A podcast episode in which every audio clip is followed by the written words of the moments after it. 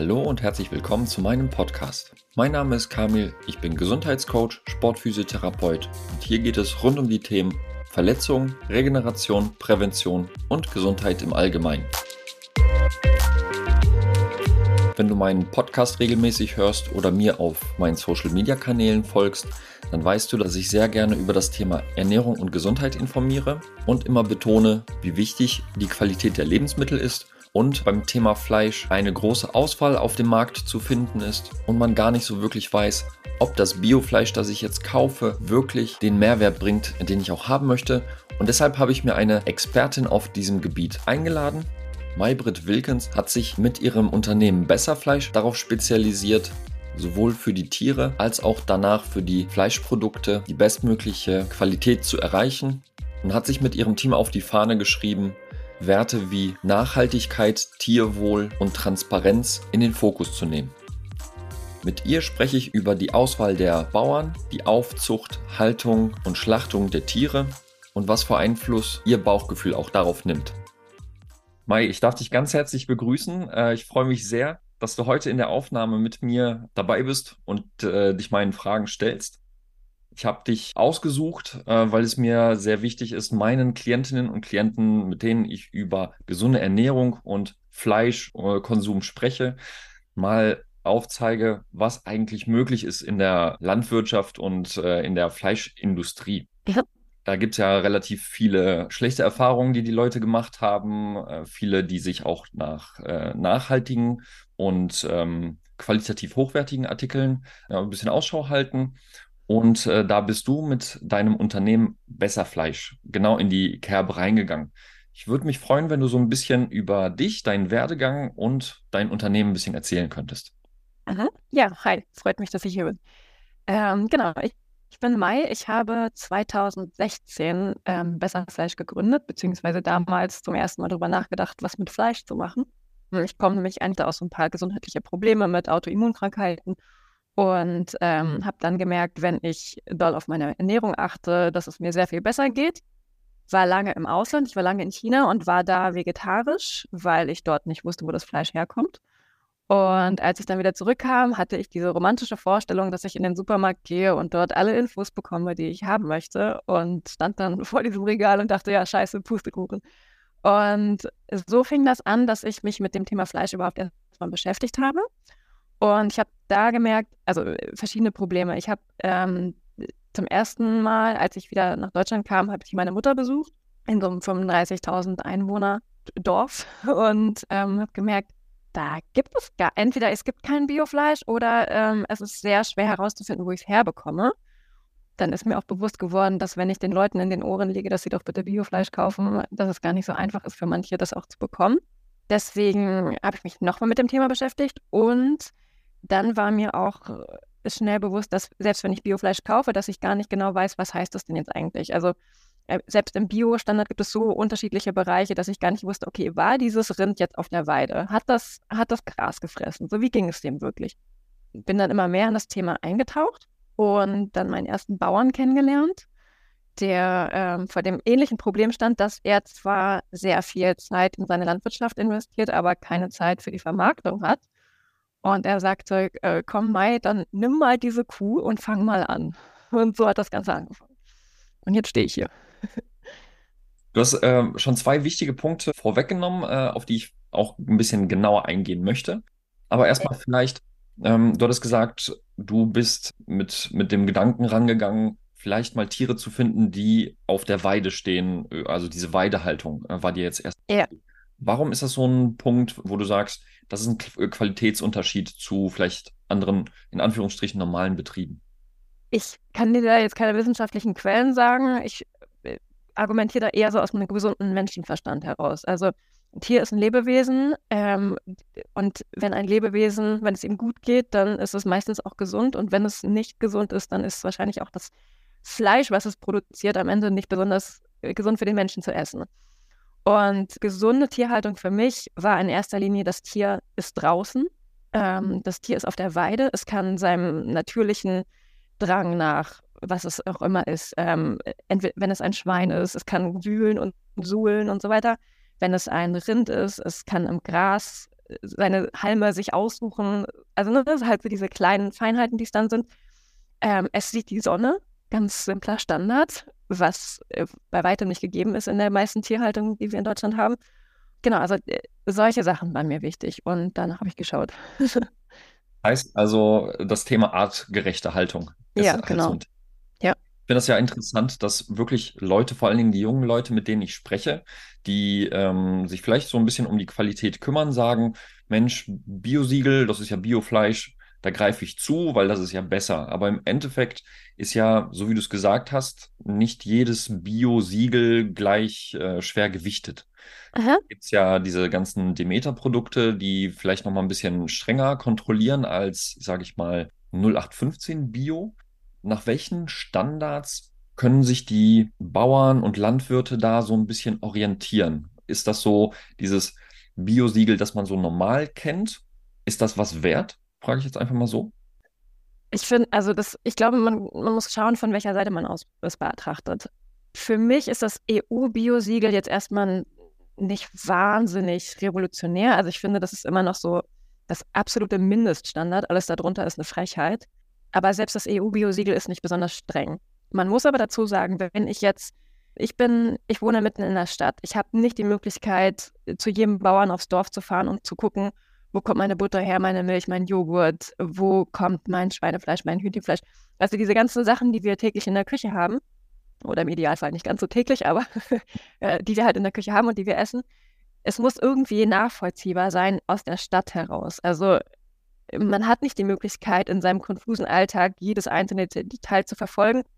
Eine Möglichkeit geben, das zu simplifizieren, dass wir als Städter eine Möglichkeit haben, zu kontrollieren, was machen wir und was machen wir nicht also uns bewusst zu entscheiden. Und da finde ich, dass selbst das EU-Biosiegel eine gute, eine gute Möglichkeit, dass man, dass man drauf gucken kann, dass man so einen Mindeststandard einhält. Aber ich würde auch so weit gehen und zu sagen, es reicht nicht. Also ähm, ich finde gerade bei den Schweinen zum Beispiel, das EU-Biosiegel regelt da, dass die, ich weiß gar nicht mehr, wie es war, dass die ab und zu mal raus dürfen ähm, oder irgendwie auf jeden Fall Zugang zur Außen, zum Außenbereich haben. Aber ich weiß gar nicht, ob das geregelt ist, wie der Außenbereich aussieht. Also eine bestimmte Platzmenge sollte pro Schwein dann da sein und irgendwie Möglichkeit zum Spielen. Aber was heißt das? Also wie sieht das dann konkret umgesetzt aus? Heißt das, dass die ranghöheren Schweine im Stall, die, ne, dass die spielen können und die, die halt nicht so ranghoch sind, die haben dann die Arschkarte und sitzen trotzdem immer nur in der Ecke? Ähm, was macht dieses Schwein, wenn es da draußen auf der Betonplatte steht? So was, was kann es überhaupt machen? ist das artgerecht, wenn ich, wenn ich Tiere so halte, dass sie nicht wühlen können, nicht wahnsinnig weit laufen können, nicht mal irgendwie über eine Weide flitzen können. Also wie viel rei also reicht uns das? Also ich glaube, das muss sich auch jeder selber fragen. Genau, deswegen, um dieses ganze Thema so ein bisschen aus seiner Komplexität herauszunehmen, finde ich, ist das EU-Biosiegel eine super Idee, aber eben nur eine Grundlage für das, was man dann da drauf bauen kann.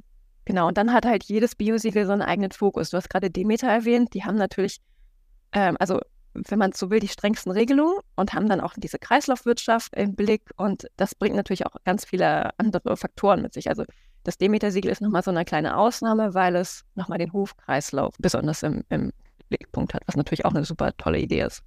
Sind diese Siegel denn ähm, für euch im Betrieb, also im Unternehmen wichtig? Also einerseits vielleicht fürs Marketing, dass da irgendwas äh, drauf ja. geklatscht werden kann, dass die Leute sehen, oh, okay, da, ne, so ist es halt ja. in Deutschland gerne mal, je mehr da drauf geklebt ist, umso ähm, qualitativ hochwertiger wird es dann halt auch angesehen. Oder habt ihr eure eigenen Standards, die ihr dann ähm, sehr offenlegt, weil das ist ja auch äh, eine Qualität von euch. Ihr seid ja sehr, sehr offen in euren äh, Strukturen, dass man sich sehr stark informieren kann, woher das Fleisch kommt, wie es produziert wird.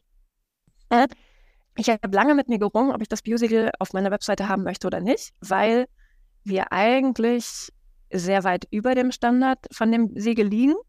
Und ich habe mich gefragt, okay, will ich das haben? Weil eigentlich sagt es nichts aus. Also es ist, ich, ich will nicht sagen, es ist ein Downgrade, das ist absolut nicht, aber es, es, ist, es ist wirklich, es sagt nichts aus, weil das, was wir machen, ist weit über dem Standard und wir können es auch alles dokumentieren. Also wir, mir klar, natürlich könnten wir die, die Rinder für einen Fotoshoot rauslassen und hinterher wieder einsperren, aber das wäre ein bisschen wahnsinnig.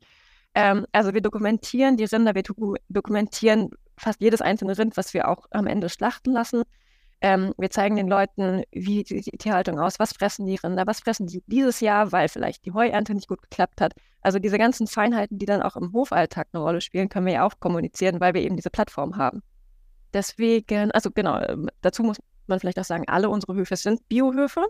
Also wir haben äh, nur Biohöfe aufgenommen. Am Anfang hatte das den Hintergrund, dass es uns ein bisschen einfacher, einfacher gemacht hat, einfach zu sagen, Leute, wenn ihr euch irgendwie bei uns vorstellt, dann ähm, wir, wir gucken uns eh nur Biohöfe an. Es hat sich aber auch einfach so ergeben, dass die Leute, die sich beworben, eh Bio waren. Also es war, glaube ich, vielleicht ein, zwei Mal ein konventioneller Betrieb dabei, die aber gesagt haben, so wir machen Standard, wir haben äh, Bio-Standard, wir haben halt nur dieses Siegel nicht. Und der Grund, warum ich mich dann dazu entschlossen habe, das Biosiegel trotzdem ähm, mit aufzunehmen, war, dass wir, wenn wir kein Biosiegel haben, auch nicht sagen dürfen, dass wir Biofleisch haben. Das heißt, wenn ich als äh, Vertriebler sage, keine Ahnung, das, dieses Fleisch kommt vom Biohof, darf ich nicht. Also ich darf nicht mal sagen, dass der Hof ein Biosiegel hat. Deswegen, ich musste quasi dieses Biosiegel haben, um überhaupt den Standard, den unsere Höfe machen, äh, zu erzählen. Weswegen ich mich dann auch dafür entschlossen habe, weil ich mir dachte, die Höfe machen das schon seit, keine Ahnung, manche haben sich mit Ach und Krach umgestellt und haben da riesig viel investiert und ähm, haben sich mit Generationen verworfen. Da steckt ein wahnsinniger Auf Aufwand hinter. Manche machen das irgendwie als Pionierarbeit seit 30, 40 Jahren, diese Bioarbeit. Und wir dürfen es dann nicht erwähnen. Das ist irgendwie schade. Und dann natürlich auch wieder das, was ich am Anfang angesprochen habe, so, ähm, es ist einfach das einfachste Mittel, sich schnell zu orientieren, ist es Bio oder ist es nicht. Deswegen war es für manche Verbraucher dann wahrscheinlich auch die Einfachheit, sich zu orientieren, ob wir es machen oder nicht. Was vielleicht auch interessant ist für Leute, ähm, ich bin ja jetzt seit, wie gesagt, äh, seit drei, nee, muss ja länger sein, vier Jahren vielleicht, haben wir das Biosiegel. Und vielleicht auch interessant zu wissen, wie das bei uns abläuft. Ähm, wir werden ja auch kontrolliert. Es ist natürlich eine ganz andere Kontrolle, als wenn jetzt ein Biokontrolleur zu einem Hof geht. Aber vielleicht einfach nur mal fürs Verständnis, wie so eine Biokontrolle bei uns abläuft. Wir müssen unsere ganzen ähm, Rechnungen, unsere Lieferscheine, keine Ahnung, man kriegt ja ganz viele Papiere, wenn man Rinder kauft und so weiter. Diese ganzen Papiere müssen wir quasi einreichen und dann wird kontrolliert, okay, passt das ungefähr von dem Verhältnis, was wir verkauft haben, mit dem, mit dem, was wir eingekauft haben. Und dann wird entschieden, okay, macht das irgendwie Sinn? Können, ist das kontrollierbar oder nicht? Und dann werden wir wieder entlassen. Also das ist äh, eine Kontrolle von, ich würde sagen, es dauert pro Jahr ungefähr drei, vier Stunden. Wir zahlen mittlerweile knapp 1000 Euro dafür pro Jahr. Ähm, und dann dürfen wir uns als Bio, Bio-Betrieb sozusagen identifizieren. Nur mal so als Hintergrundwissen für die Leute, die sich nicht bio-zertifizieren lassen. Wie ist es denn jetzt? Also ihr selber im Betrieb äh, bei, bei Besserfleisch, ihr habt ja keine, ähm, keine Tiere, sondern ihr habt ja eure Bauern. Ja. Ähm, du hattest gesagt, die Auswahl der Bauern, die ist von euch, also ich sag mal, von der Qualität her abhängig natürlich von den Bauern. Seid ihr dann selber unterwegs, guckt euch äh, äh, die äh, Betriebe und die Höfe an, sprecht ihr mit den Leuten, seid ihr eng im Kontakt mit den Bauern oder habt ihr da, sage ich mal, macht ihr das eher über die Ferne und tauscht euch dadurch aus? Also, bevor ich äh, überhaupt Fleisch von einem Betrieb kaufe äh, oder Tiere von einem Betrieb kaufe, fahre ich hin und schaue mir alles an. Also, wir sind da meistens sogar zweimal vor Ort, weil wir einmal irgendwie zu einem Gespräch und irgendwie Tierhaltung anschauen und so weiter hinfahren und dann nochmal gezielt, um Fotos zu machen, um alle Infos für die Homepage zu sammeln und so weiter, nochmal so ein anderes Interview zu machen. Das heißt, ich bin eigentlich zweimal vor Ort, bevor wir überhaupt anfangen und da sind meistens auch ein paar Monate dazwischen. Das heißt, ich sehe auch ein paar andere Phasen. Es ist ja nochmal ein Unterschied, ob man im Winter auf den Hof geht oder auf dem Sommer, so die, allein von der Witterung her und wo die Tiere dann gerade sind. Ähm, das heißt, ich habe diesen Betrieb mindestens zweimal gesehen, bevor wir überhaupt Fleisch verkaufen. Und dann bin ich, klappt nicht immer, aber ich würde sagen, einmal pro Jahr mindestens auf dem Hof. Während Corona hat es ein bisschen weniger, weil wegen Kontaktbeschränkungen und so weiter, das ging halt nicht so gut. Aber trotzdem stehe ich regelmäßig mit den Bauern in Kontakt und wir, keine Ahnung, sie schicken mir Fotos, sie schicken mir Videos und so weiter. Also selbst das ähm, geht auch. Dazu muss man aber sagen, ich habe da so ein, also ich, ich sortiere ordentlich nach Bauchgefühl aus. Also wir waren auch schon auf Biohöfen, wo die Tierhaltung wirklich wundervoll war. Die Weiden sahen super aus. Hier ein Baum, da ein Baum, da ein kleiner Bach. Die Tiere haben richtig viel Platz und so weiter. Alles toll. Und trotzdem hatte ich irgendwie das Gefühl, das stimmt was nicht. Also zum Beispiel, wir waren bei einem tolle Herde, sahen wunderbar aus und wir sind mit dem Bauern auf Feld gegangen und äh, die Rinder kamen an und er hat so ein bisschen erzählt, bababa, das ist die, das ist der. Und dann kam eine an und wollte ihn, ihm am Gummistiefel schnüffeln. Und er hat sie so ein bisschen weggetreten. Und natürlich muss man aufpassen, wie die gerade drauf sind, ob die jetzt ein bisschen rangeln wollen oder nur am Gummistiefel riechen. Aber allein diese kleine Geste, dass er überhaupt keinen Bock hat auf dieses Rind, was er gerade ein bisschen neugierig ist, hat mir gesagt, so, nee, das mache ich nicht. Weil wenn er keinen Bock auf seine Rinder hat, auf diese zwei Sekunden, wo dieses Tier einfach nur an seinem Gummistiefel schnüffeln will, dann hat er auch keinen Bock, wenn er die Tiere verladen muss und eins will gerade nicht auf dem Hänger. So, dann wird der Stock rausgeholt. Und also in diesen Situationen, wo ich nicht dabei bin, möchte ich halt auch, dass es läuft. Und ich möchte, dass die Rinderbauern sich gut mit ihren Tieren beschäftigen, dass sie wirklich Bock auf ihre Tiere haben und dass das alles auch läuft, wenn keiner hinguckt. Also, das ist nochmal so ein kleines, kleines Bauchgefühl, äh, da von mir drauf. Das heißt, nicht nur die, ich sag mal, die nackten Zahlen müssen stimmen, ja. sondern, sondern auch das Zwischenmenschliche, was ja, ja wahrscheinlich in der Industrie, in der ihr euch da bewegt, nicht so häufig vorkommt, wie, wie man sich es eigentlich wünschen würde. Da gibt es ja also einige Berichte, wenn, wenn man sich die anschaut, was da eigentlich, ich sag mal, leider der, der Großteil fabriziert. Das ja. ist ja dann ähm, das hat ja nichts mit äh, Tierwohl und Lebewesen zu tun, sondern eigentlich nur noch Fleischprodukt. Ja. Und das war's dann. Drehen wir mal die Sache um. Was haben denn eigentlich die Bauern von, äh, von der Zusammenarbeit mit euch? Weil im Endeffekt wäre es ja, klar, die haben gesagt, Marketing ist dann wahrscheinlich nicht deren Steckenpferd. Aber ähm, im Endeffekt, wenn ihr so hohe Standards habt, kann ich mir gut vorstellen, dass die Bauern auch von sich aus sagen, ey, Besser Fleisch wäre jetzt auch eine Firma, mit der ich gerne äh, zusammenarbeiten würde. Mhm. Es hat verschiedene Faktoren und jeder hat also seinen eigenen, seinen eigenen Punkt, würde ich sagen. Einmal zahlen wir sehr gut. Also, ja, das ist immer so schwierig, weil der, derjenige, der nicht mit Fleisch handelt, wenig Ahnung von diesen Zahlen hat. Deswegen, wenn ich jetzt eine Zahl sage, macht das äh, relativ wenig Sinn. Aber wir zahlen deutlich. Also wir zahlen quasi gerade das Doppelte vom Marktpreis, was natürlich ein ganz guter Preis ist. Man muss dazu sagen, der Marktpreis schwankt. Ähm, ich glaube, letztes oder letztes Jahr war der Marktpreis sehr hoch. Da hat er fast an unserem Preis gesch geschraubt, aber äh, ja, genau. Also äh, ähm, das ist halt auch ein Punkt. Ähm, wir zahlen stabil dieselben Preise. Wir haben jetzt gerade letztes 2023, dieses Jahr, die Preise erhöht und äh, wollen das auch weiter durchziehen. Also diesen hohen Standard noch weiter, also länger durchzuziehen. Das heißt, der Preis ist ein ausschlaggebendes Argument. Dann arbeiten wir mit einem wunderbaren Schlachter zusammen, für den sich auch sehr viele unserer Bauern entschieden haben. Und die Kontakte kommen dann über unseren Schlachter. Es war zum Beispiel eine, also das große Problem, was die Höfe haben, ist, dass immer mehr Schlachtereien zumachen. Entweder weil die Schlachtereien keine Nachfolger finden oder weil, das war, wann war das, 2014? Irgendwann kam eine ähm, EU-Regelung, da mussten ganz viele Betriebe irgendwas umstellen in ihrem Betrieb und äh, wahnsinnig viele Investitionen machen. Und wenn du dann keinen Nachfolger hast, ist natürlich nochmal die doppelte Überlegung, da haben sehr viele zugemacht. Und das hat zur Folge, dass die Bauern immer weiter fahren müssen mit ihren Tieren. Also wenn der Schlachter vor Ort zumacht, gehe ich ins nächste Dorf, wenn der zumacht, gehe ich weiter und so weiter. Und ähm, irgendwann bleiben halt nur noch diese riesigen Schlachthöfe. Und da hat der Bauer kein Mitspracherecht. Also da kann er nicht bestimmen, irgendwie, wann kommen die Tiere an, ähm, wie werden die da hingebracht, wie werden sie geschlachtet und so weiter. Das, du gibst die Tiere ab und fertig, du erfährst nie wieder was. Und wenn man seine Tiere mag und sie mindestens drei Jahre um sich hatte, bis sie im schlachtreifen Alter sind, dann will man das natürlich nicht. Und das ist auch ein großer Grund, warum sich viele für unseren Schlachter oder für uns entschieden haben, weil sie da eben die Tiere selber hinfahren können. Sie sehen, wie der Schlachter mit den Tieren umgeht.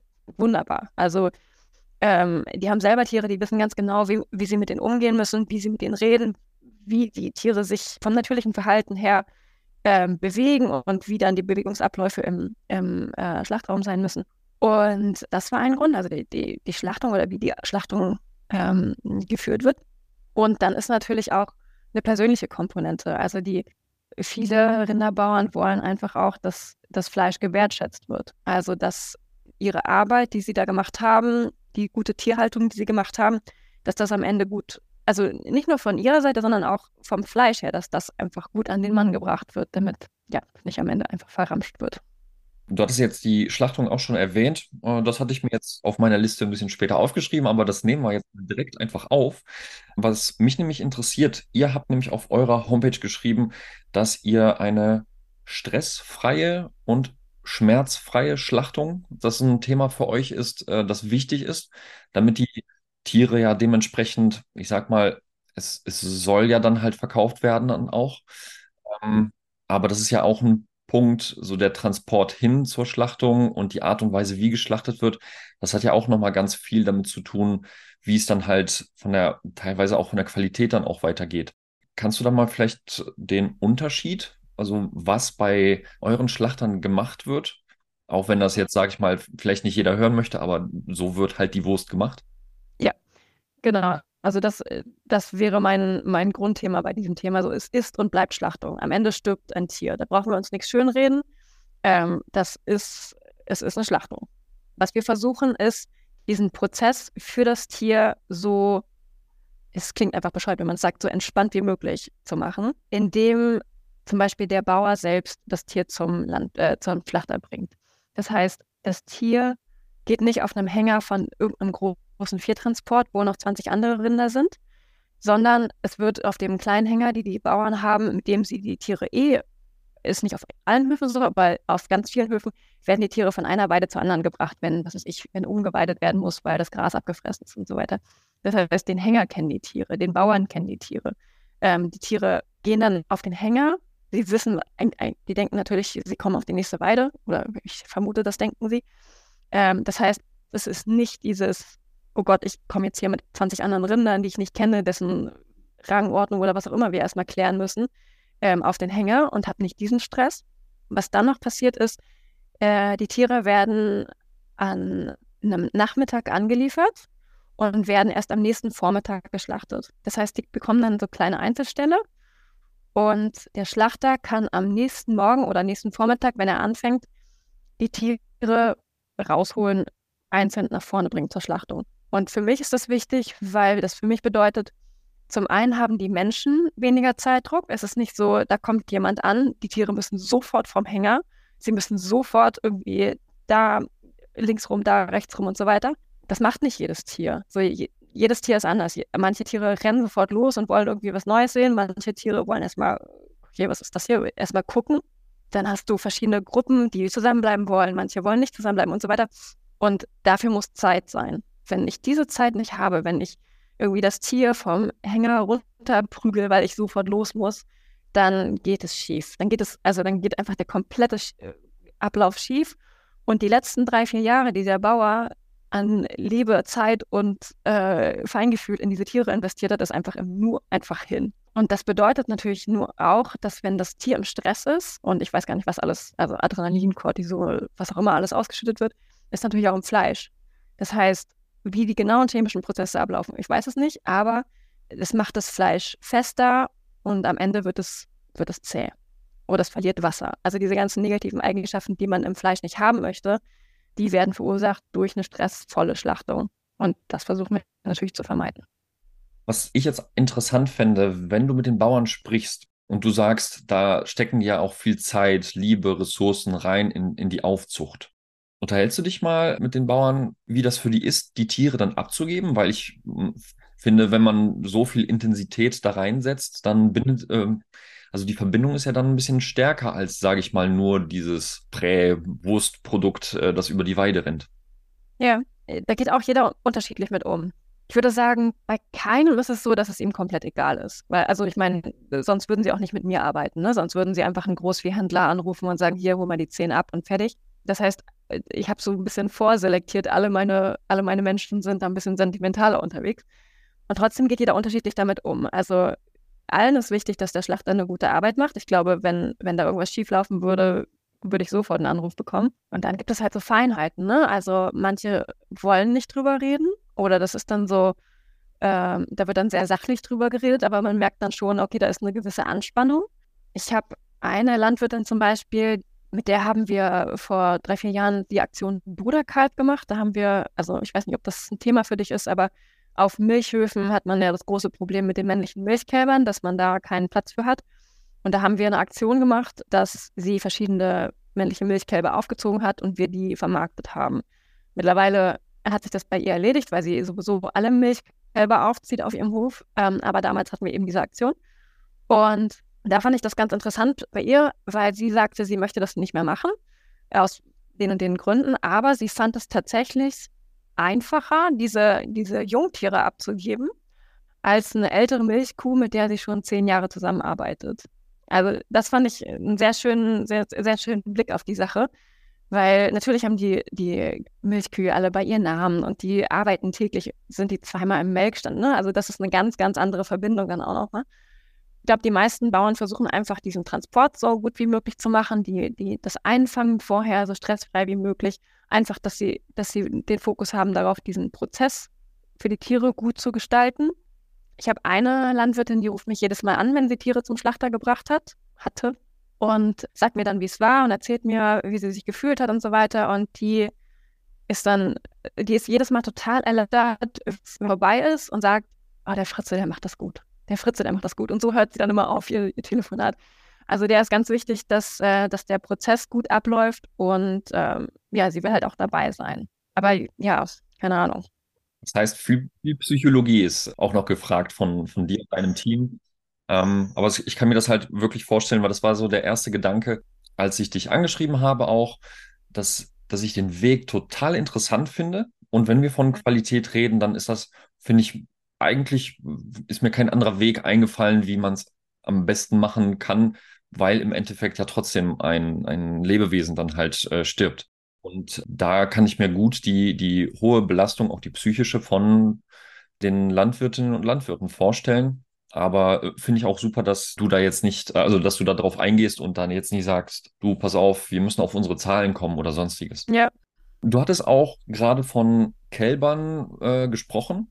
Jetzt interessiert mich natürlich auch, weil man das auch aus den Medien gerne mal sieht, dass Mütter, Tiere und Kälber sehr, sehr schnell dann getrennt werden, um mhm. einfach, sage ich mal, die Produktion schnell weiterzuführen. Zu, äh, Wie genau handhaben deine Landwirte das, beziehungsweise ihr, ihr generell? Worauf achtet ihr? Wann wird da erst getrennt und warum vielleicht? Mhm.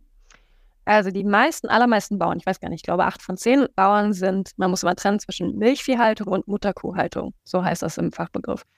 Und die acht von zehn, die wir, mit denen wir arbeiten, sind Mutterkuhhalter. Das heißt, da wird gar keine Milch gemolken.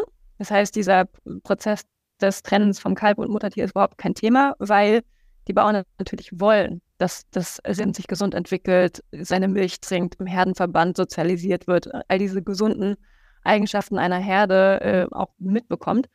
Das heißt, da werden die Rinder niemals von der Mutter getrennt. Es gibt Einzelfälle, da ist mal ein Kalb krank und muss in den Stall, aber ich glaube, da werden die Mütter dann auch mitgenommen, weil das sonst nicht funktionieren würde. Und da werden sie getrennt ähm, in dem Moment, wo sie geschlechtsreif werden und der Bulle wieder in die Herde kommt. Weil natürlich der Bulle der eigene Vater ist und man nicht möchte, dass der Bulle die eigenen Kälber bespringt. Das heißt, da ist die Geschlechtsreife ein Thema. Ähm, das ist meistens so mit neun bis zehn Monaten. Man kann die auch länger laufen lassen, wenn der Bulle nicht kommt. Da hat jeder Bauer so seine eigene, seine eigene Monatsregel, je nachdem, wie er seine, seine, sein Herdenmanagement macht. Aber das ist so der Standard, ich würde sagen neun Monate. Und dann haben wir ein oder zwei Höfe, die Milchviehhaltung machen. Ähm, das ist dieser eine Hof, den ich gerade schon erwähnt habe, wo die äh, Landwirtin die Milchkälber behält und wir dann die Ochsen im Alter von drei Jahren kaufen.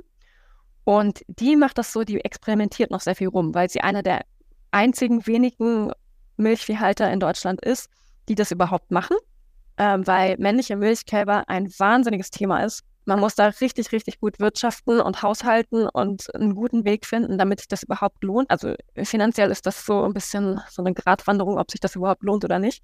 Und die hat angefangen, in ihrem ersten Jahr so ein paar Milchkälber zu behalten, zu gucken, wie funktioniert das. Und mittlerweile behält sie alle. Also sie hat für sich einen sehr guten Weg gefunden. Und die macht, die experimentiert mit Ammenkuhhaltung. Also sie hat ein paar Milchkühe, die so viel Milch haben, dass sie auch andere Kälber mit aufziehen können. Und sie hat auch sehr viel, heißt das Milchaustauscher? Auf jeden Fall so künstliche Milch quasi, die die, die, die Kälber dann bekommen. Ähm, und das ist, und dann sind die Kälber alle zusammen in einem, in einem Stall bei dem sie auch raus können. Also nicht diese, diese weißen Plastik-Kälberboxen, die man vielleicht schon mal irgendwo gesehen hat, sondern die sind auf Stroh in einem Stall alle zusammen. So, das ist gerade ihr Weg. Gibt es denn besondere Tiere bzw. Rassen, die sich für die Art und Weise der Aufzucht, die du ähm, bevorzugst, eher eignen oder andersrum, die, die sich gar nicht dafür eignen? Bei diesen, die sich gar nicht dafür eignen, bin ich immer so ein bisschen vorsichtig, weil ich nicht weiß, auf was sich das dann beziehen soll. Weil, also ähm, es gibt, wenn ich jetzt mal eine krasse Rasse rausnehmen soll, es gibt die Holsteiner Milchkuh. Das ist die Milchkuh, die in fast allen Betrieben in Deutschland eigentlich verwendet wird oder ganz oder weltweit sogar. Das ist ein riesiges Tier, es ist riesengroß, ähm, aber ein wahnsinniges Klappergerüst, weil die auf, also genetisch so gezüchtet sind, dass sie alle Energie, die sie aufnehmen, in ihre Milch stecken. Diese Tiere setzen kein Fleisch an, weil sie ja alles in die Milch stecken. Das heißt, von solchen Kühen würde ich dann tatsächlich Abstand nehmen oder von solchen Rindern würde ich Abstand nehmen. Äh, zum einen aus Vermarktersicht, weil da für mich nichts dran ist, im wahrsten Sinne des Wortes. Und zum anderen, weil ich, ich mag diese Rasse nicht. Also das ist, das ist für mich eine Hochleistungsmilchkuh, beziehungsweise ist eine Hochleistungsmilchkuh.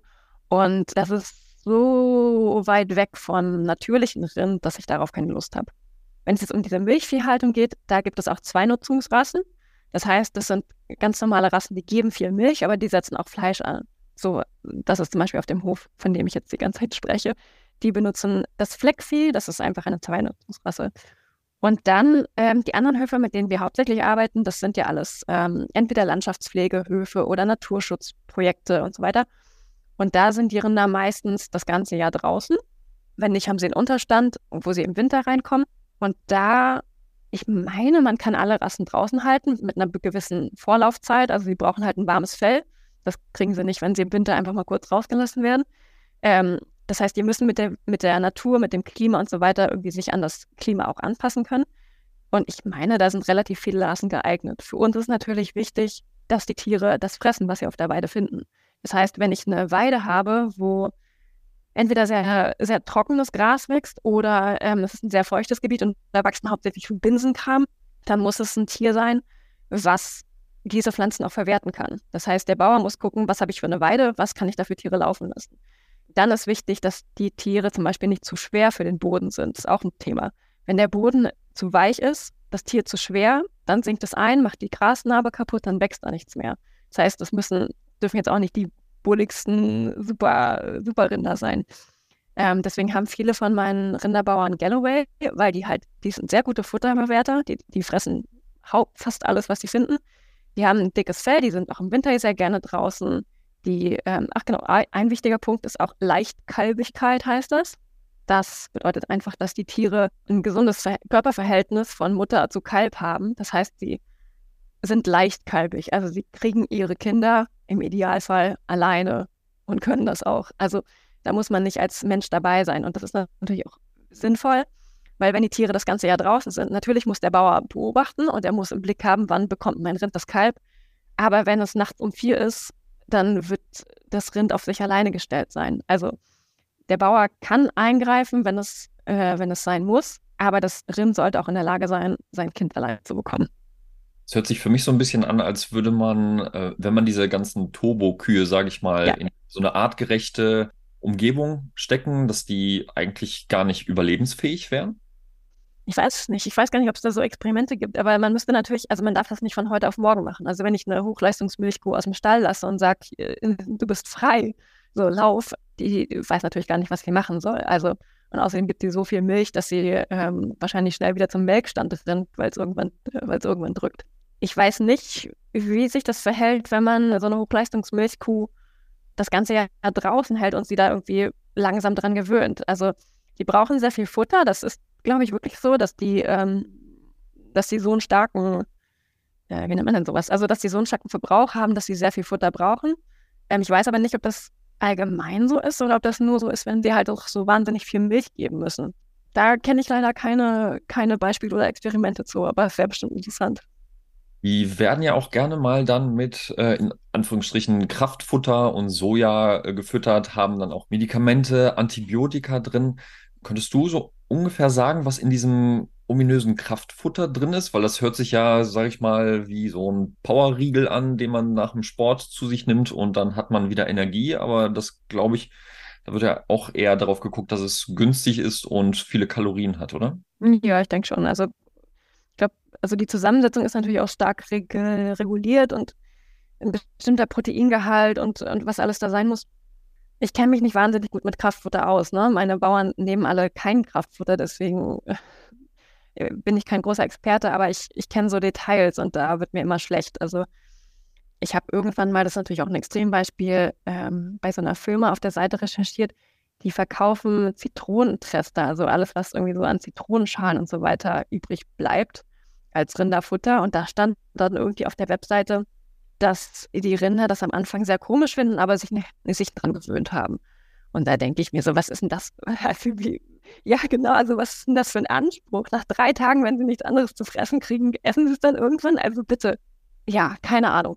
Genau, dann gibt es halt sehr viel Soja, es gibt äh, Getreideschrot. Ja, was soll ich dazu sagen? Es ist ein Wiederkäuer, ne? Die, also die sind, die haben vier Mägen und die sind wahnsinnig gut da drin, Gras zu verwerten. Also die haben diese, idealerweise haben sie diese ganzen Mikroben, um das zu verwerten, was wir als Menschen nicht verwerten können. Also die sind, die sind geniale Futterverwerter, die sind tolle Landschaftspfleger, wenn man sie eben auf die Weide lässt und Ackerflächen zu belegen, um dort Getreide anzubauen, die Kühe fressen sollen, die das eigentlich gar nicht vertragen, damit sie mehr Milch geben, als für sie gesund ist. Ich, ja, keine Ahnung, was soll ich dazu sagen? Es ist, ist krank. Ja, vor allen Dingen finde ich ja interessant, dass es auch bei anderen Tieren gemacht wird. Ähm, bei Lachsen zum Beispiel weiß ich das. Bei äh, den ominösen Bio-Lachsen. Äh, die werden dann mit äh, Biogetreide gefüttert. Und Getreide steht eigentlich gar nicht auf deren äh, Speisekarte, wenn es artgerecht sagen, ja. ist. Ich frage mich dann halt immer, ob diese Bio-Rinder, also diese, ich sag mal, gerade so Bio-Rinder, da auch Kraftfutter, Biokraftfutter bekommen und das steht gar nicht auf deren natürlichen Speiseplan, worauf die dann halt vielleicht dann auch eher ein bisschen negativ reagieren. Ja, ich weiß nicht, wie es in der Biohaltung ist. Also ich, ich vermute, dass Milchkühe auch Getreide bekommen in der Biohaltung. Das weiß ich aber nicht genau. Und ich weiß nicht, wie das reguliert ist. Also ich glaube, das, wenn, wenn sie wenn es erlauben, dann müsste es ein bestimmter Prozentsatz sein. Also die müssen auf jeden Fall auch Raufutter, Grünfutter und so bekommen in der Biohaltung. Das müsste pro, pro Kuh per Prozent irgendwie reguliert worden sein. Das weiß ich nicht genau. Was ich weiß, ist bei diesen männlichen Milchkälbern, ähm, und ich, ich will das nur einmal kurz betonen, weil dieses männliche Milchkalb-Thema, dass ähm, jeder, der Milch trinkt, Käse isst, Joghurt isst und so weiter, für den ist das relevant. Also das ist ein Thema, das geht alle was an, selbst wenn sie nur Bioprodukte kaufen, wenn sie nur einmal in der Woche einen Kaffee mit Milch trinken, das ist alle, also dieses Thema geht wirklich eigentlich alle an. Und diese Milchkälber, die haben in Deutschland keine Verwendung. Das ist biokonventionell, ist völlig egal. Und diese Milchkälber werden da es wurde letztens geändert, ich glaube nach vier Wochen mittlerweile, dürfen sie vom Hof transportiert werden. Und da es in Deutschland keine Maststellen dafür gibt oder nur sehr wenige, werden sie hauptsächlich ins Ausland ähm, transportiert. Es gibt in Spanien viele Mastbetriebe, es gibt in Holland viele Mastbetriebe und viele werden auch nach Afrika verschifft. Und in diesen Mastbetrieben bleiben die Tiere dann, wie lange war das? Sechs bis neun Monate, irgendwie sowas. Und um es als Kalbfleisch zu verkaufen, muss dieses Kalbfleisch eine bestimmte Farbe haben, weil der Verbraucher, so meint man, äh, möchte, dass das Kalbfleisch eine bestimmte Farbe hat. Und deswegen bekommen diese Milch, äh, also diese, diese Kälber, hauptsächlich Milch. In der freien Natur würden sie von Anfang an auch anfangen, Gras zu fressen, weil das eben für ihren Magen wichtig ist. Und da sie aber nur diese Milchaustauscher bekommen, bekommen sie Magengeschwüre, der, der Darm entzündet sich. Also die haben wahnsinnig viele Krankheiten und werden so weitergehalten, bis sie geschlachtet werden, damit das Fleisch eben diese helle Farbe hat. Das heißt, das ist mal ein anderes Beispiel für diese komische Futterzusätze. Es ist jetzt kein Kraftfutter, es ist einfach komplett forcierte Milchzugabe. Ja, das ist auch nochmal so ein Thema. Was können wir als Verbraucher da oder worauf können wir da achten, um sowas vielleicht nicht zu unterstützen? Ähm, ich denke mal, dass auf den Verpackungen steht ja, hat man ja auch schon äh, gesagt, nicht so viel Information drauf, wie wir bräuchten, um da mal zu selektieren, damit den, damit wir wissen, dass es den Tieren so gut geht, wie es nur möglich ist, den Landwirten auch. Gibt es da irgendwas, wo du sagst, okay, verzicht einfach auf alles, wo Kalb draufsteht oder sonstiges? Ja, es fängt ja schon bei den Milchprodukten an. Ne? Also das, das Kalb ist ja quasi nur das Beiprodukt von der, von der Milch. Es gibt Initiativen, die das in, in Angriff nehmen. Also es gibt, ähm, ich kenne mich jetzt hier nur im Norden aus, es gibt zum Beispiel einen Hof, die Ökomelkburen, die machen das, die lassen die Kälber bei der Mutter mitlaufen und die verkaufen auch Milch und Joghurt. Es gibt von Demeter eine große Aktion, Hofrind heißt die, das, ich weiß gar nicht, ob das schon auf den Milchpackungen draufsteht, aber auf jeden Fall haben die auch dieses dieses äh, Kuh und Kalb bleiben zusammen. Es gibt in Baden-Württemberg eine größere Initiative und ich vermute, dass es in jedem Bundesland so Bestrebungen gibt. Da muss man wahrscheinlich einfach mal so ein bisschen recherchieren. Ob man jetzt Kalbfleisch komplett ditchen sollte, ich weiß es nicht. Also man muss natürlich, wenn ich, wenn ich die Milch trinke, dann gehört auch ein bisschen Fleisch dazu. Ne? Also das ist halt einfach das, das Beiprodukt und man muss sich dann damit beschäftigen. Ich habe da keine, ich habe da keine Lösung für. Ich, ja, es ist schwierig. Aber ähm, ich glaube, mit offenen Augen ähm, durch, durch so einen Markt gehen äh, ist schon mal eine Sache. Ja.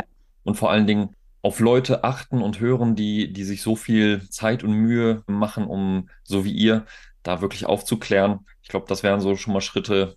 Ich werde euch auch natürlich verlinken, dass die Leute auch direkt auf eure Seiten kommen. Da ähm, kann man sich, glaube ich, auch gut schlau machen und äh, rausfinden, wer sich um seine Tiere kümmert und wer nicht. Was mich jetzt aber auch noch interessieren würde, das kommt ja jetzt auch immer mehr durch äh, YouTube und so weiter, dass Tierschützer sich sehr engagieren und auch Betriebe zeigen, ähm, wie es denn jetzt wirklich ist oder vermeintlich wirklich ist. Hast du mit denen auch Kontakt? Ist das so eine äh, Gruppe, mit denen du dich auch austauschst? Oder wird da einfach nur kritisiert und draufgehauen und man versucht da ein bisschen zu beschwichtigen? Ja, ich würde sagen, da hat ja auch wieder so jeder so seinen eigenen Ansatz. Also zum Beispiel Peter, ähm, mit denen hatte ich jetzt persönlich noch keinen Kontakt. Ich weiß auch nicht, ob die so toll finden würden, was ich mache, weil ich ja immer noch Tiere schlachten lasse. Ähm, ich bin in Kontakt mit Profi. Das ist eine Nutztierorganisation, die sich sehr viel in der Politik äh, engagieren, dass da die Haltungsbedingungen besser werden. Die machen wahnsinnig tolle Arbeit, aber so war, also keine Ahnung, wir, wir unterstützen uns da gegenseitig im Hintergrund ein bisschen. Aber ja, also ich, ich komme ja auch gar nicht so viel mit konventionellen Betrieben in Berührung, wo ich merke, da müsste, müsste man jetzt was tun oder hier muss jemand unterstützt werden oder wie auch immer. Also ich bin ja schon so ein bisschen in meiner, in meiner Bio-Bubble unterwegs und selektiere sehr gut vor, wen ich treffe und wen nicht. Deswegen ist das tatsächlich gar nicht so ein großes Thema bei mir.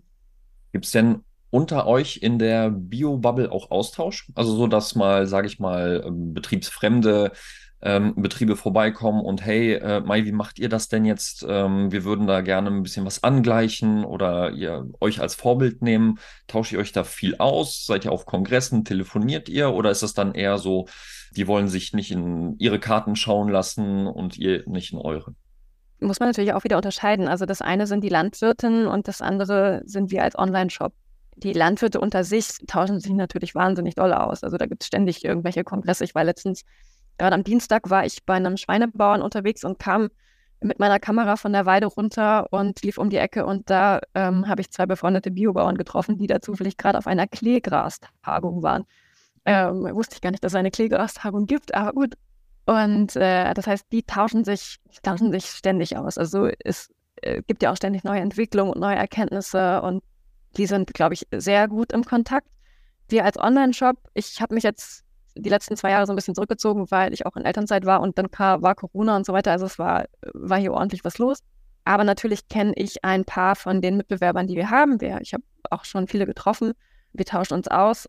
Aber es ist jetzt nicht so, dass ich, äh, keine Ahnung, jeden, jede, alle zwei Wochen auf einem großen Kongress bin oder sowas. Nee, ich bin hier schon so ein bisschen eigenbrötlerisch unterwegs. Also ihr habt keine geteilte WhatsApp-Gruppe, wo sich genau. Bauern austauschen dann. Okay. Ähm, ja. Was ich ja auch interessant finde, wenn man auf eurer Homepage nachschaut, da äh, ist eins der ersten Worte, die einem ins Gesicht springen, äh, Cowsharing. Äh, das fand ich äh, sehr interessant. Hat, glaube ich, auch mit der Art und Weise, wie dann das Tier weiter verkauft wird, zu tun. Könntest du das mal so ein bisschen erklären, was, äh, damit die Leute sich ein bisschen was darunter vorstellen können? Ja, ähm, ich hole mal ein bisschen aus, weil es damit zusammenhängt, auch wie ich angefangen habe. Ich komme ja eigentlich, also ich habe Chinesisch studiert, ich komme eigentlich aus äh, der, der Übersetzung. Und als ich angefangen habe mit dem ganzen Thema, was ich ja vorhin, vorhin schon erzählt habe, ich hatte meinen Bauern kennengelernt und der sagte hier, nimm mal die Kuh und fang mal an. In Hamburg, ich habe jetzt hier keinen wahnsinnig großen Lagerraum. Ich musste also irgendwie eine logistische Lösung für mich finden, wie ich das Fleisch, wenn ich es bekomme, sofort an den Kunden bringe. Das, ich wollte niemals irgendwie ein großes Lager haben oder irgendwelche, äh, keine Ahnung, On-Demand-Bestellungen oder sonst irgendwas. Es war einfach, ich wusste, wenn ich dieses Tier schlachten lasse, dann müssen so und so viele Kunden warten, dass sie ihre Pakete annehmen können. Und so kam dieses Cowsharing ins Spiel. dass ich gedacht habe, okay, wir stellen einfach das komplette Fleisch, was diese, an dieser Kuh dran ist, online. Und erst wenn alles verkauft ist und wir genau wissen, die Kunden sind da, sie haben bezahlt, der Bauer kann sofort bezahlt werden, das Fleisch geht sofort an den Kunden und liegt nicht irgendwie erst lange rum. Erst dann lassen wir schlachten. Und so ist dieser Prozess. Also ich, ich stelle 5 Kilo Pakete online, schrecke einen Newsletter raus, warte, bis die Leute alle bestellt haben und dann lasse ich schlachten. Wie lange sind die Wartezeiten dann so von bis? Ganz unterschiedlich. Es gibt, du kannst bestellen und wir schlachten schon am nächsten Tag und äh, dann musst du trotzdem natürlich noch drei Wochen warten, weil drei Wochen lassen wir das Fleisch reifen, damit das auch gut schmeckt. Das heißt, meistens wartet man drei Wochen. Manchmal schicke ich den Newsletter sehr früh oder sehr spät raus, dann ist es ein bisschen kürzer oder ein bisschen länger. Was macht dieses Reifen lassen mit dem Fleisch? Ähm, kann man das nicht theoretisch, sag ich mal, frisch verschicken und dann zu Hause einfach erstmal für drei Wochen irgendwo hinstellen? Boah, ähm, also, äh, sehr komplizierter Prozess. Es gibt, ich fange mal mit dem an, was wir machen. Ähm, wir, mach, wir machen Trockenreifung. Das heißt, das Rind wird geschlachtet, es, alles wird abgenommen, ne? das Fell wird abgenommen, der Kopf wird abgenommen. Und dann hast du am Ende diese beiden Schlachthälften, also wo das Fleisch am Knochen ist. Und diese, diese Schlachthälften werden in einen Trockenraum ge, äh, gefahren, an so einer Stange oben. Und dort ähm, trocknen sie erstmal aus. Das heißt, das ganze Blut läuft raus. Es tut mir leid, wenn ich jetzt ein bisschen plastisch bin, aber das ist, it is what it is. Und dann reift das Fleisch drei Wochen. Das heißt, in dieser Zeit trocknet das Fleisch ein bisschen aus. Dafür ist eine gute Fettabdeckung außen wichtig, weil sonst würde das, sonst würde zu viel Fleisch wegtrocknen und Bakterien würden sich bilden und so weiter. Das heißt, in diesen drei Wochen arbeiten bestimmte Aminosäuren im Fleisch, was das Fleisch einerseits zart macht und, das, und andererseits einen, den Geschmack ver, vervielfältigt, intensiviert, das Aroma wird anders. Also am Ende entsteht so ein, so ein nussiger Fleischgeschmack. Und was aber jetzt eigentlich gemacht wird, also das ist quasi der Standard, den wir in dieser kleinen Bioschlachterei haben, der eigentliche Standard, der in Deutschland gemacht wird und was eigentlich auch alles ist, was man an Supermarktfleisch kaufen kann und auch in vielen Schlachtereien, ist, dass das Fleisch, nachdem das Tier geschlachtet wurde, in Vakuumbeutel verpackt wird. Erstmal in so riesengroßen Verpackungen und dann in immer kleinere. Und in diesen Vakuumverpackungen kann das natürlich, also zum einen, das Wasser kann nicht, das Wasser kann nicht raus, das Blut kann nicht raus. Also da muss ich vielleicht abgrenzen. Am Anfang wird schon ein bisschen ausgeblutet, aber das Wasser kann dann nicht entweichen. Das heißt, für den Verkäufer natürlich wahnsinnig toll, weil das ganze Wasser ist noch drin, das kann ich mitverkaufen, weil das als Gewicht gerechnet wird. Und die Milchsäurebakterien sind mit eingeschlossen in diesen Vakuumbeutel und die arbeiten dann. Das Fleisch wird auch zart, das muss man dazu sagen, aber der Geschmack ändert sich und der Geschmack wird eher so ein bisschen metallisch-säuerlich. Genau, und das Produkt wird dann auch verkauft. Und je nachdem, wie lange man das halt in diesem Plastikbeutel hat reifen lassen, ich weiß gar nicht, ob es am Ende besser oder schlechter ist, wenn es länger oder kürzer ist, aber auf jeden Fall, du hast halt dann dieses Fleisch, was so ein bisschen metallisch-säuerlich schmeckt und das ganze Wasser in der Pfanne verliert. Und hast einen ordentlichen Preis bezahlt. Genau, und das ist das, was wir eben normalerweise im Supermarkt finden. Und deswegen ähm, sage ich zum Beispiel meinen Kunden, wenn sie unser Fleisch bekommen, was eben nach diesen drei Wochen Trockenreifung auch vakuumiert wird für den Versand, lasst es bitte nicht im Kühlschrank lagern, weil wenn ihr es im Kühlschrank in der Vakuumverpackung habt, dann passiert auch das. Ne? Dann sind auch diese Milchsäurebakterien, die wieder arbeiten und dann verliert das Fleisch seinen ursprünglichen Geschmack. Das heißt, mein Tipp ist immer sofort, sofort einfrieren und einfach darauf achten, dass man es gut auftaut. Also über Nacht im Kühlschrank. Nicht zu schnell, nicht scheiße, ich will heute Abend noch kochen, deswegen muss das jetzt sofort auftauen. Dann gibt es halt heute mal kein Fleisch, sondern es muss über Nacht im Kühlschrank ganz langsam auftauen. Das heißt, ohne Verpackung ein, einfrieren äh, in, gefrischen? Nee, nee. Mit Verpackung äh, mit einfrieren, einfach so, wie es kommt, einfrieren. Fürs Auftauen kann man es auch aus der Verpackung rausnehmen und dann halt eine Schale drunter, damit es, wenn es tropft, nicht den ganzen Tür Kühlschrank voll sapscht und nicht im eigenen Saft liegt. Ähm, ich mache es meistens nicht so. Ich mache meistens einfach die Verpackung in den Kühlschrank, weil ich ein fauler Hund bin. wie können es denn eigentlich so Laien, die jetzt in, in den Laden gehen, es gibt ja manchmal bei verschiedenen Tierarten äh, Methoden, um es ein bisschen, ich sag mal, für den Verkauf aufzuhübschen. Aber wie könnte ich als Laie erkennen, vielleicht nicht nur am Preis, dass das ein gut, eine gute Qualität ist? Da geht es ja immer so um äh, Farbe, Maserung und so weiter. Gibt es da irgendwelche Sachen, die man da so auf die Schnelle? Ganz schwierig, würde ich sagen. Also zum einen darfst du natürlich nicht alles anfassen. Ne? Du kannst ja nicht zur Theke gehen und sagen, kann ich mal hier probieren und kann ich mal da riechen. Also das geht ja nicht. Das heißt, du musst dich auf dein Auge verlassen. Und da finde ich es ganz schwierig, weil wir sind so ein bisschen verblödet dadurch, wie uns die Industrie behandelt. So, wir denken, dass ähm, knallrotes Fleisch gesund ist. Aber meistens ist knallrotes Fleisch mit irgendwas behandelt, damit es knallrot ist. Und deswegen ist das auch wieder, also diese rote Farbe, wenn ich zum Beispiel mein Fleisch aus der Verpackung nehme, dann wird es erstmal grau, weil das mit Sauerstoff reagiert und wird dann irgendwann wieder rot. Also das ist so ein ganz natürlicher Prozess und die Farbe hat überhaupt nichts zu sagen. Dann kann man gucken auf die Marmorierung vom Fett und so weiter, aber das sagt auch nichts. Weil, also was sagt mir das? Habe ich ein Stück mageres Fleisch, dann kann es sein, es ist ein Jungbulle. Jungbullen haben wenig Fett. Es kann, ich kann denken, es ist ein, eine Ferse, die nichts zu essen bekommen. Also, also platt ausgedrückt, ich, ich weiß es nicht wirklich. Und wenn das äh, Fleisch viel Fett hat, was bedeutet das? Heißt es, es war jemand, äh, jemand, genau. Also war es ein Tier, ähm, was einfach viel Kraftfutter bekommen hat? War es ein Tier, was sich nicht viel bewegt hat? Oder war es ein Tier, was gerade im Hochsommer auf der Weide stand und sich total vollgefressen hat? So, es ist, also daran eine Qualität abzumessen, würde ich sagen, ist schwierig. Danach kann man, also beim Fett kann ich eher den Geschmack absehen als, als die Qualität. Also eher mal testen und äh, gucken, vielleicht einmal so ein hochwertiges Produkt und dann vergleichen im, im Geschmack. Wie verändert sich das? Ich würde gucken, ähm, also zum einen, ich, ich, empfehle immer, bei jemandem zu kaufen, wo man nachfragen kann. Wenn ich ähm, merke, ich habe niemanden, wo ich fragen kann, dann Finger weg. Ähm, und wenn ich fragen kann, dann sind die folgenden Fragen. Also zum einen, ist es Bio oder nicht? Da habe ich schon mal einen großen Qualitätsunterschied. Dann fragen, was war das für ein Tier? Das ist ganz wichtig, ähm, weil zum Beispiel auch im Supermarkt hauptsächlich Jungbullen verkauft werden. Das klingt erstmal toll, das klingt erstmal irgendwie nach, keine Ahnung, viel Fleisch, was auch immer, wie, wie das für jeden klingt. Im Endeffekt sind Jungbullen nur gut für die Vermarkter. Also Jungbullen sind Tiere, die, die wachsen schnell, die bekommen sehr viel Muskeln und wenig Fett. Das heißt, ich, ich kann einfach als, als Vermarkter viel Fleisch pro Tier verkaufen, was natürlich für meine Marge gut ist. Aber Jungbullen haben sehr wenig Fett. Deswegen schmeckt es auch nach relativ wenig. Und das Fleisch ist ein bisschen zäher als das von anderen Tieren. Gut wäre ein kastrierter Jungbulle, das ist ein Ochse. Also äh, entweder Ochsenfleisch oder Fersenfleisch. Fersen sind weibliche Kühe, die noch kein Kalb haben. Also das, das, kann man, das kann man sich merken. Ochse und Ferse gut, Jungbulle nein. Sind das Informationen, die auch auf der Verpackung theoretisch draufstehen oder muss das auch nicht deklariert werden? Also ich gucke ja ab und zu im Supermarkt, was da steht und ich habe oft schon Verpackungen gefunden, wo Jungbulle draufsteht.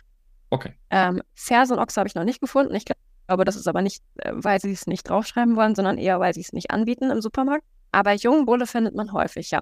Was vielleicht auch noch äh, interessant wäre, wir reden ja jetzt hier gerade sehr viel über Rinder, aber ihr bietet ja auch andere Tiere noch an. Ne? Also es ist jetzt nicht hauptsächlich, also ich glaube, ein Großteil würde ich jetzt einfach mal sagen, ist schon Rind, ähm, steht sehr im Fokus. Ähm, was habt ihr da noch im Angebot? Also wir verkaufen mehrmals im Jahr Lammfleisch. Wir haben eine Schäferei, mit der wir zusammenarbeiten und die Schäferin bietet uns ein paar Mal im Jahr eben ihre Pakete an.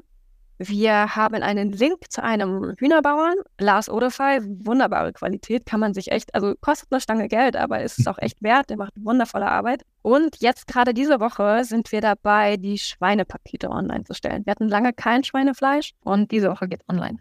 Ich kann mir gut vorstellen, dass äh, die Standards bei den anderen Tieren auch nicht geringer werden, sondern genauso hoch gehalten werden. Du hattest ja anfänglich gesagt, dass ihr auch sehr viel ja, Transparenz zeigt, damit die Leute auch wissen, woher es kommt, wie es den Tieren gegangen ist. Was genau für Informationen gebt ihr den äh, Verbrauchern damit? Also grundsätzlich, man kann natürlich immer, wenn man eine Info nicht findet oder eine noch mehr möchte, kann man uns natürlich anrufen und oder eine E-Mail schreiben. Die Standardinformation, die wir mitliefern, ist, was war es für ein Tier? Also war es Ferse oder Ochse? War es eine Kuh? Ähm, wie alt war das Tier? Ähm, auf welchem Hof ist es aufgewachsen? Was hat es gefressen? Also jetzt nicht im Einzelnen, diese Kuh hat dann und dann das und das gefressen, aber die Kühe bekommen auf diesem Hof das und das. Wie lange der Transportweg ist vom Hof bis zum Schlachter. Genau, das, das ist auf die einzelnen Tiere und dann natürlich Informationen zum Hof. Also wo befindet sich der Hof? Wie sehen die Weiden aus? Ähm, wie ist der Weidewechsel? Ja, ich glaube, also, genau, und natürlich Rinderrasse und warum hat der Rinderbauer die Rinder auf, dem, auf seinen ähm, Weideflächen?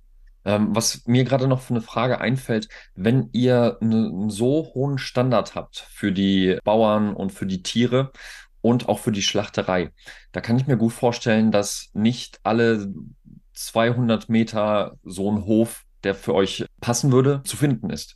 Aha. Kann mir auch dann dadurch vorstellen, dass die Wege, die Transportwege auch immer länger und länger werden könnten. Könnt ihr da überhaupt darauf achten, dass das so in so einem kleinen Umkreis ist? Oder haben die Tiere dann auch schon mal ein paar mehr Stunden in so einem Anhänger zu verbringen? Also wir haben explizit nach Höfen geschaut, die in der Nähe von unserem Schlachter sind und äh, fast alle sind im, in einem Umkreis von einer Stunde Fahrt. Wir haben zwei Höfe, die sind weiter weg. Das eine ist der Nabu auf Fehmarn. Dort gibt es keine Schlachterei. Also auf, auf der Insel Fehmarn gibt es keine Schlachterei, mit der wir Fleisch verschicken dürften. Es gibt dort eine kleine Schlachterei, aber mit, wenn ich dort schlachten lassen würde, dürfte ich aufgrund verschiedener Bestimmungen das Fleisch nicht verschicken. Deswegen fährt, wie lange fährt Olaf? Ich glaube, anderthalb Stunden fährt er zur Schlachterei. Und dann gibt es einen Hof in Mecklenburg-Vorpommern.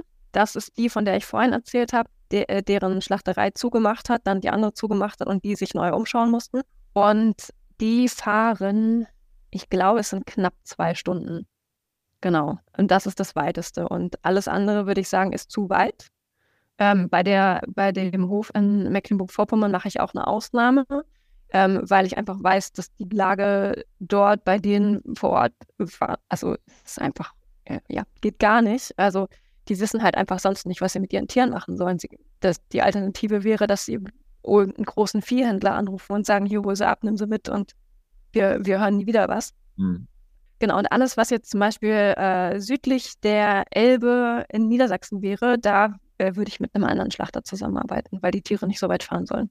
Hast du Erfahrungswerte oder beziehungsweise Erfahrungsberichte mal gehört, wie lange bei anderen Schlachtungen die, die Wege sind, was die Tiere da verbringen? Man hört ja gerne mal in den Nachrichten, dass da irgendwo ein Viehtransport über Nacht an der Straße stehen musste, weil äh, die Wege so lang waren. Gibt es da irgendwas, woran sich die Bauern, die nicht auf Bio achten, da in, in Kauf nehmen an, an Strecke?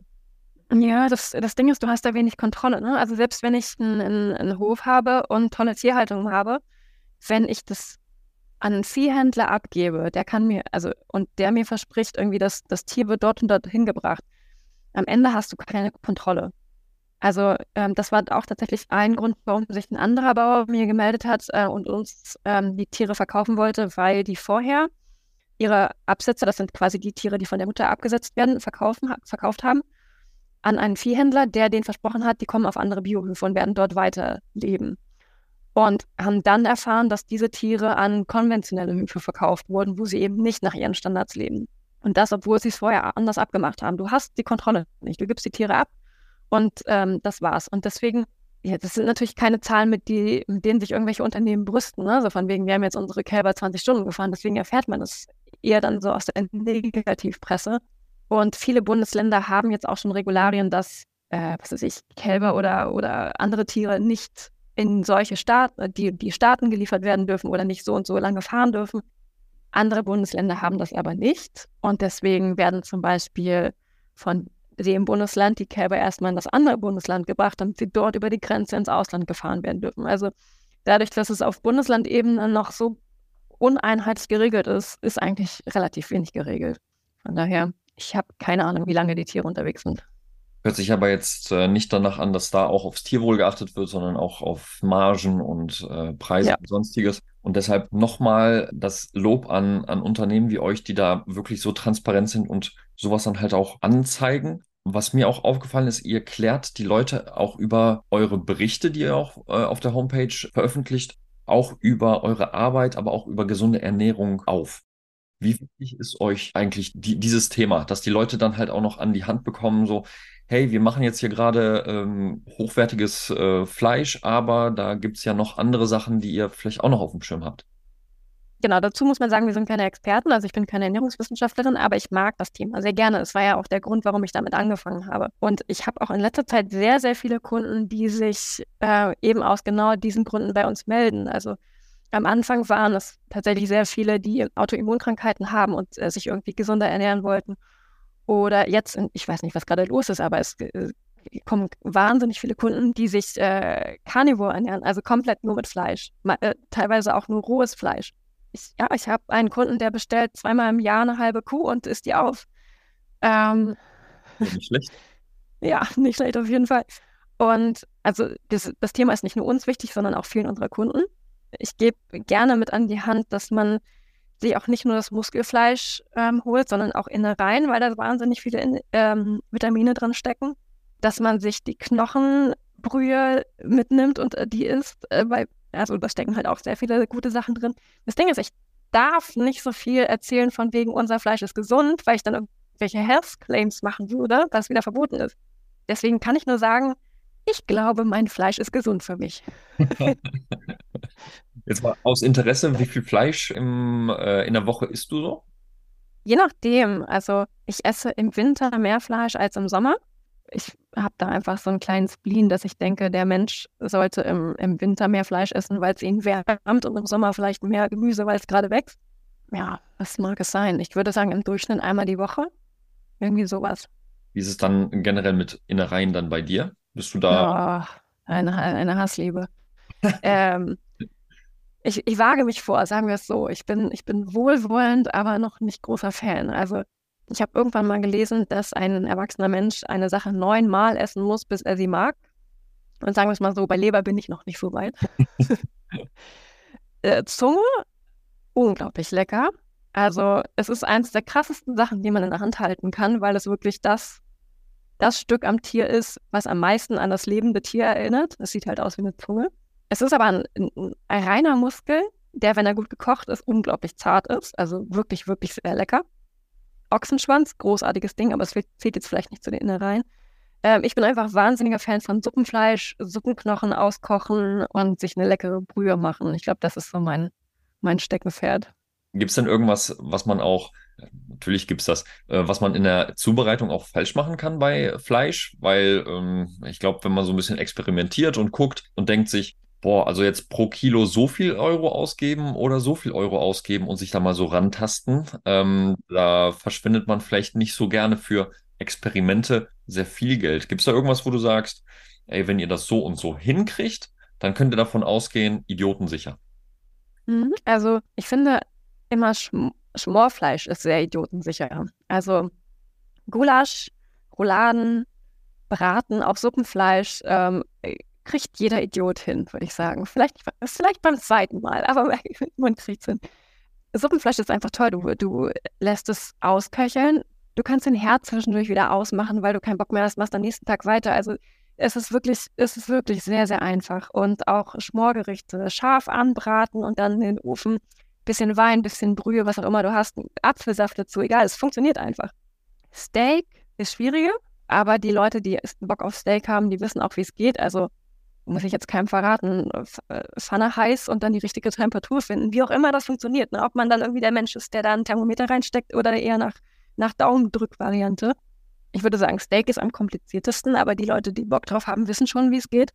Und zu deinem Vergleich gerade mit, äh, mit dem ob ich dann eher erstmal mit günstigem Fleisch probiere. Ich weiß gar nicht, ob das so eine gute Idee ist, weil wenn das Ausgangsprodukt nicht, also wenn ich damit keine gute Qualität hinkriege, dann weiß ich am Ende nicht, okay, habe ich es verkackt oder war das Fleisch scheiße? also, ich weiß nicht. Ich glaube, da muss jeder seine eigene Variante finden. Ich muss auch sagen, ich habe mal beide Varianten ausprobiert und dieses Zubereiten, das ist ein ganz anderes Spiel mit gutem und mit schlechtem Fleisch. Ja. Ne? Also das äh, Vergleichen könnte ich das jetzt theoretisch nicht. Ich habe so das Gefühl, dass dieses gute Fleisch einfacher in der Handhabung ist. So hatte ich so das Gefühl, dass ich es besser hingekriegt habe. Ähm, ich weiß nicht, ob ich mir dann deutlich mehr Mühe gemacht habe, weil ich es bloß nicht äh, verhunzen wollte, ja. um es dann danach äh, irgendwie mit, mit Bauchschmerzen zu essen. Aber das hat besser geklappt. Also ich bin dafür, einfach mal ein bisschen zu testen. Genau, und äh, das ist vielleicht auch ein ganz guter Hinweis. Ne? Also wenn du schon äh, ordentlich viel Geld für was ausgegeben hast, das ist ja auch genau Sinn der Sache. Ne? Also man soll ja nicht ständig Fleisch essen und dann gibt man halt ordentlich Geld aus. Aber dann nimmt man sich auch eben, also dann, dann macht man das nicht Mittwoch, Mittag, Mittag in der Mittagspause, sondern eben Sonntagnachmittag, wenn man richtig viel Zeit hat und gibt sich Mühe. Also das ist ja auch ein ganz anderer Umgang damit. Und dann muss man halt nochmal im Hinterkopf behalten, ob wirklich die Variante Fast Food und Fleischgerichte gut zusammenpassen, weil da ja. kommt es ja auch dann halt auf Masse und Geschwindigkeit an und dann ist äh, die Qualität dann halt auch in Frage zu stellen bei sowas.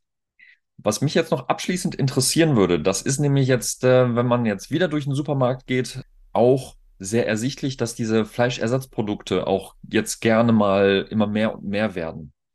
Stehst du dazu? Ist das was, was, wo du auch mal äh, zwischendurch sagst, greife ich auch mal zu, auch aus Interesse vielleicht oder aus anderen Gründen? Oder sagst du da, okay, ähm, das, was da hinten drauf steht, das überzeugt mich jetzt absolut gar nicht und ähm, bleibe ich bei der Natur? Mhm, ähm, ich meine, ich sitze natürlich auch in der Quelle. Ähm, von mir ist das nochmal ein anderer Standpunkt. Ich persönlich kaufe es nicht, genau aus dem Grund, weil mir die Zutatenliste hinten ein bisschen zu lang ist und war lange auch kompletter Gegner von dem, von dem Quatsch, weil ich äh, gedacht habe, wenn jemand vegetarisch sein möchte, dann soll er das doch machen. Also ist doch super. Also nochmal grundsätzlich, ich finde Vegetarier und Veganer wunderbar. Das ist mir lieber als jemand, der sich ständig gedankenlos Fleisch reinkloppt.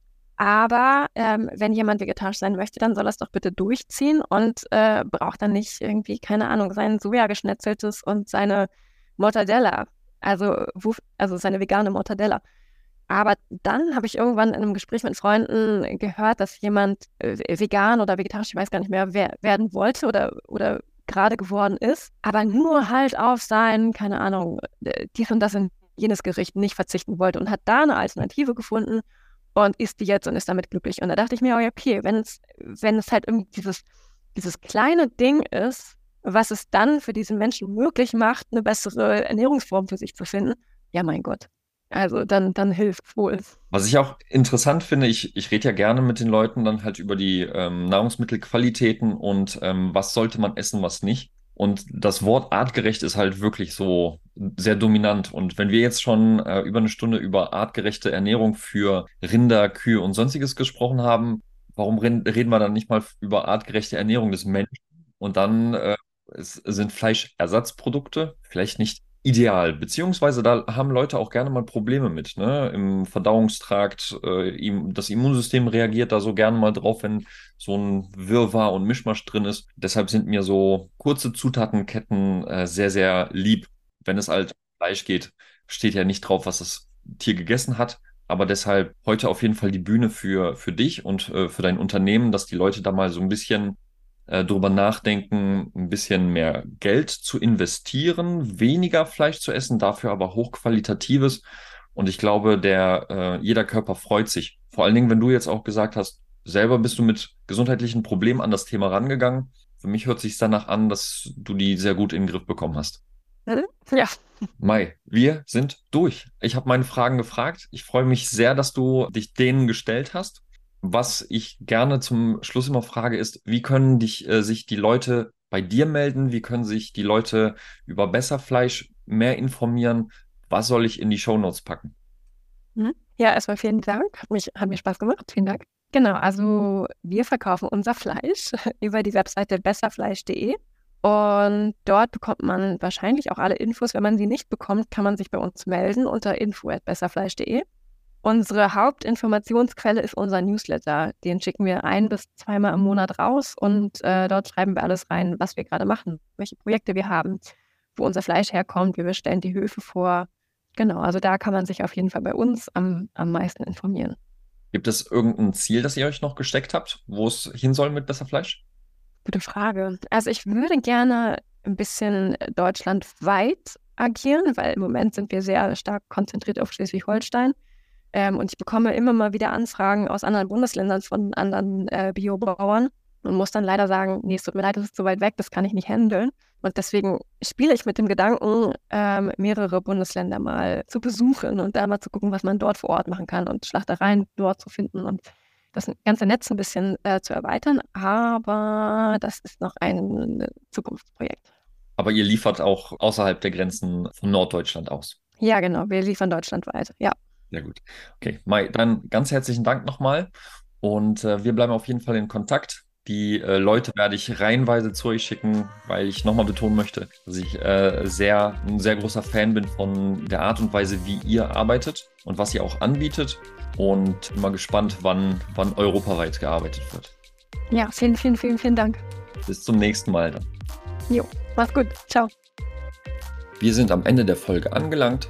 Ich hoffe, du konntest viele neue Informationen für dich mitnehmen und weißt jetzt, worauf es an der Fleischtheke ankommt. Wenn du mehr über Mai und Besserfleisch erfahren möchtest, findest du in den Shownotes alle Verlinkungen, die interessant sein können. Mit dem Gutscheincode KAMIL500 gibt es noch ein kleines Special zu deiner Bestellung. Alle Informationen findest du ebenfalls in den Shownotes. Ich würde mich freuen, wenn ihr dem Unternehmen Besserfleisch die Bude einrennt wenn du Fragen zum Thema Ernährung und das Gefühl hast, jemanden an deiner Seite zu brauchen, der dich dabei unterstützt, deine Gesundheit und Leistungsfähigkeit wiederherzustellen, kannst du gerne auf meiner Homepage vorbeischauen und dich mal darüber informieren, wie ich dir vielleicht helfen kann. Kannst mir gerne auch Nachrichten über Instagram zukommen lassen und vielleicht kann ich dir dann in einem kostenlosen Erstgespräch aufzeigen, auf was für eine Art und Weise ich dich unterstützen kann. Ich würde mich freuen, wenn du beim nächsten Mal wieder einschaltest. In diesem Sinne, nimm's sportlich. Ciao.